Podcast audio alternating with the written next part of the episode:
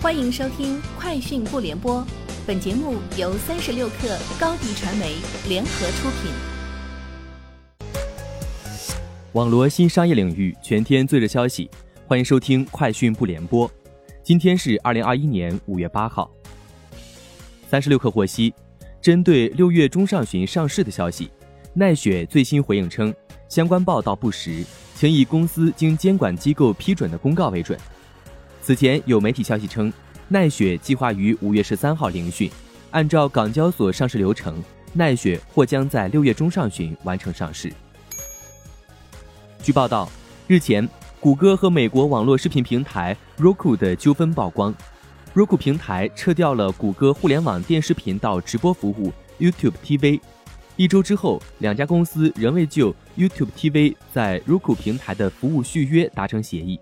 不过与此同时，谷歌已经在推出绕开 Roku 的手段，可以实现在 YouTube 视频客户端中让消费者直接访问 YouTube TV 服务。在2021金蝶云苍穹峰会上，金蝶云苍穹 PaaS 平台 V4.0 发布，会上宣布原金蝶云苍穹正式拆分为 PaaS 与 SaaS。PaaS 平台沿用金蝶云苍穹品牌。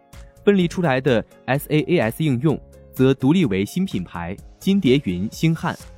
金蝶已在企业级平台上的研发投入将近五十亿，并获得超过一百一十件专利，其中四次获得国家专利奖，相关软件著作权超过七十件。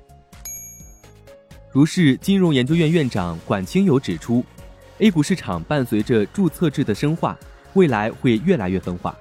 百分之二十的公司会占到整个市场上百分之九十以上的市值以及成交额。同时，数据显示，注册制改革加速以后，约有百分之八十的企业跌破上市首日的收盘价，这是价值回归常态化的表现。尽快的实现完全意义的注册制，应该少一点父爱主义，多一点风险容忍度。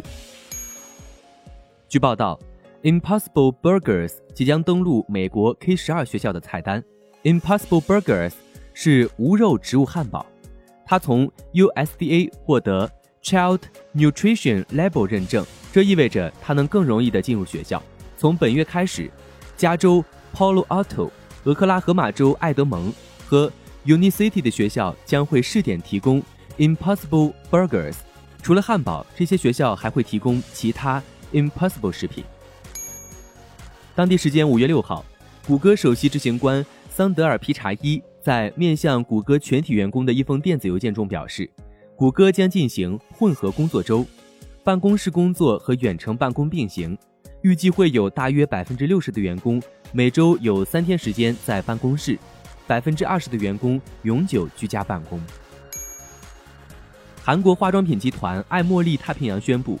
将于五月八号关闭位于北美市场的所有悦诗风吟门店。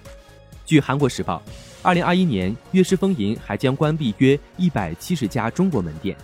在二零二零年，悦诗风吟是爱茉莉太平洋旗下表现最为惨淡的品牌之一，营业收入同比减少百分之三十七，至三千四百八十六亿韩元，约合人民币二十亿元，不及二零一六年巅峰时期七千七百亿韩元。约合人民币四十四亿元的一半。以上就是今天节目的全部内容，下周见。高迪传媒为广大企业提供新媒体短视频代运营服务，商务合作请关注微信公众号高迪传媒。